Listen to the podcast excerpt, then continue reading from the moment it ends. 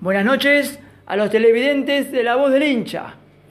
Un abrazo de primera y abrazo de doce a cada bostero y bostera que se encuentran a lo largo y a lo ancho del mundo. En cada rincón del planeta hay un hincha de boca. Buenas noches, Marcos, también para vos. Y recordemos, somos los soldados de Miguel. Soy Nico Pagliari para La Voz del Hincha. En el día de hoy, el homenaje se lo lleva Dios. Diego Armando Maradona nació un 30 de octubre de 1960. A hoy, 2020, Diego cumple 60 años, el genio mundial del fútbol.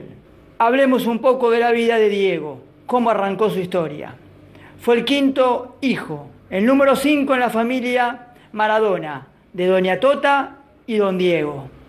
Arrancó su carrera en 1969 en las inferiores de Argentino Junior, Cebollitas. Y ya para 73-74 comenzó a disputar los torneos nacionales Eva Perón. Escuchemos cuál era el sueño de chico que tenía Diego Armando Maradona.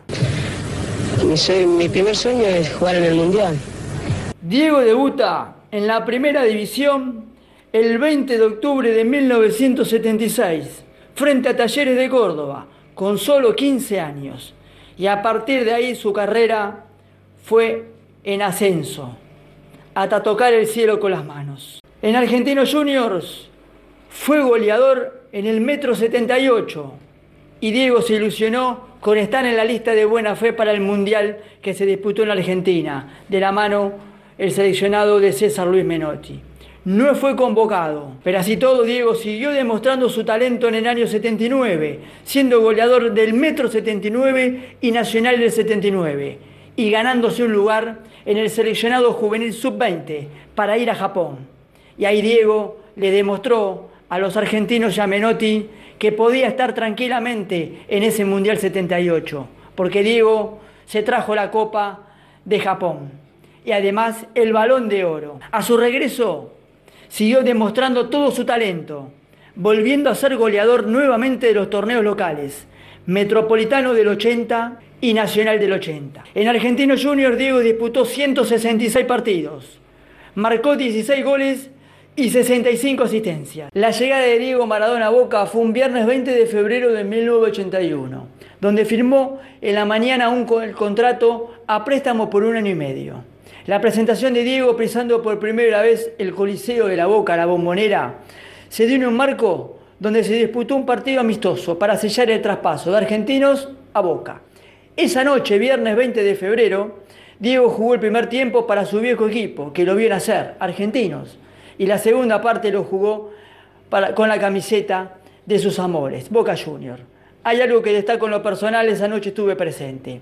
La llegada de Maradona y otras figuras para encarar el metro del 81 hicieron que por momentos el equipo sea demoledor y marcara diferencias ante el resto de los rivales. Hay que destacar que en la primera rueda, un partido clave, ante su eterno rival, fue un viernes a la noche de abril, bajo una lluvia torrencial. Jugaban Boca y River. Boca lo vence 3 a 0 a River. Los tres goles se dan en el segundo tiempo sobre el arco de Casa Amarilla. Los dos primeros goles los marca Brindisi y el último gol lo marca Diego Maradona, dejando desparramado a Filiori a Tarantini en el área chica. Ese día la bombonera se venía abajo. Otro hecho para destacar. En el primer tiempo sobre el arco del Riachuelo, Diego marca por primera vez la mano de Dios. Ese día el árbitro estaba ahí pegadito a Diego y la lunó el gol a Boca. Luego el equipo tuvo un bajón anímico ya que Diego sufrió varias lesiones, pero el partido clave fue ante Ferro, donde lo venció 1 a 0 con gol de Hugo Mar Perotti. Y así sacarle una diferencia corta en puntos al Ferro de Grigol, que daba pelea hasta el final del torneo. Llega la antepeúltima fecha. Boca tenía que bajar a Rosario, a Rollito, donde ese día cae 1 a 0 ante Central. El gol lo marca García, luego jugador que pasaría a River. Ese día Boca tenía la gran posibilidad de empatar el partido, penal para Boca, pero Diego no tuvo suerte y el penal pega en el travesaño y Boca se viene con cero puntos. El suspenso se traslada a la última fecha, de local ante Racing, y Boca con el empate se consagraba campeón. Boca abre la cuenta sobre el arco del Rachuelo. Penal para Boca. Lo patea Diego y Boca lo convierte. Boca iba ganando 1 a 0. Sobre el final del partido lo empata Racing. Arco del Rachuelo. Para terminar el partido 1 a 1 y Boca, Maradona, Brindisi, la 12, Silvio Marzolini, Gatti, Krasowski, Pernilla gritar Boca campeón. Boca era campeón del campeonato 1981 del Metropolitano.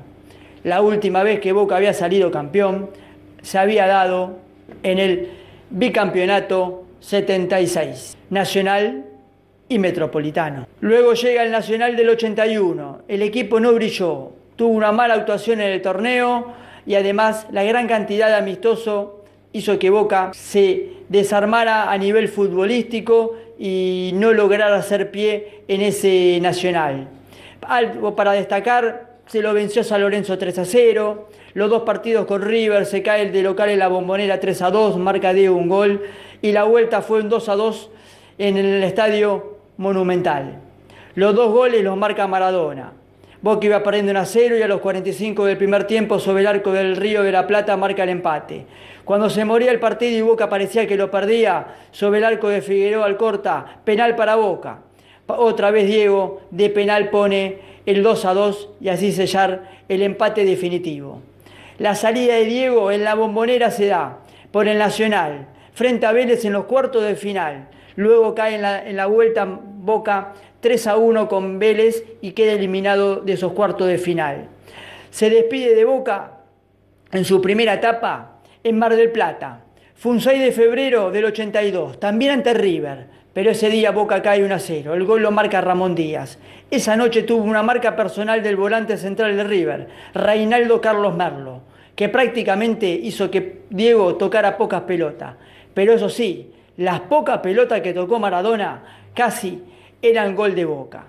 Diego disputó entre Metropolitano, Nacional, Amistoso y Copa de Oro de Mar del Plata del 82 40 partidos y marcó 26 goles. Esa fue su primera etapa en Boca Juniors.